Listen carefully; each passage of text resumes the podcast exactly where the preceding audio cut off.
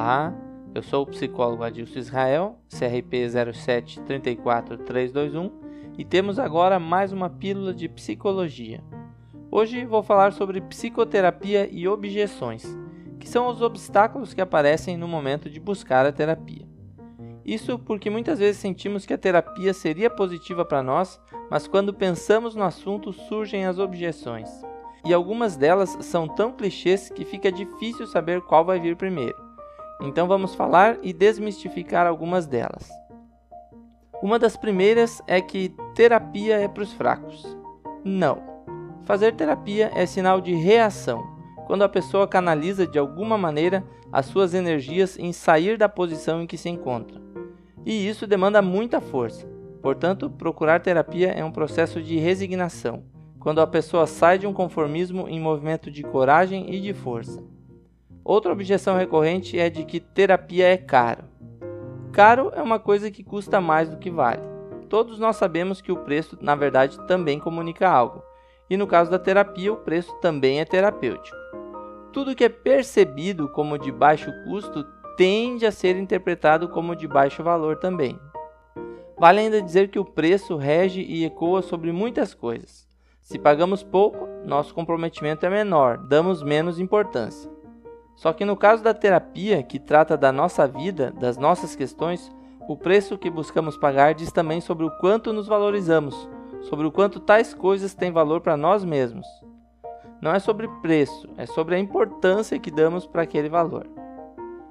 Depois destas, normalmente aparece o pensamento de que eu não vou saber o que falar. Eis aqui uma situação que na prática é mais positiva do que negativa. Ir a uma sessão de psicoterapia sabendo exatamente o que se pretende falar pode ser muito mais um mecanismo de autodefesa e fuga do que um processo terapêutico de cuidado, de conscientização e de autoconhecimento. Outra objeção é de que toda sessão é a mesma coisa. Tem sim períodos da vida que um determinado assunto é mais pautado do que os outros, mas na verdade cada sessão é única.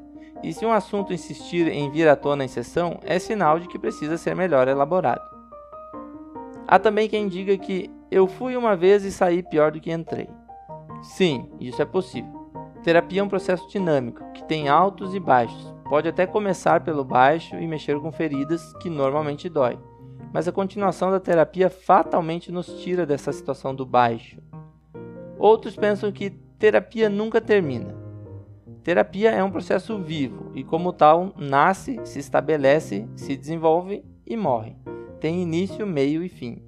É importante saber também que a terapia diz respeito ao paciente, ao terapeuta e a um terceiro, que é a relação estabelecida entre paciente e terapeuta. E esta relação também está à mercê do tempo, da idade, seja do paciente, do terapeuta ou do próprio relacionamento em si. Uma das últimas objeções a ser vencida é de que os resultados demoram a aparecer.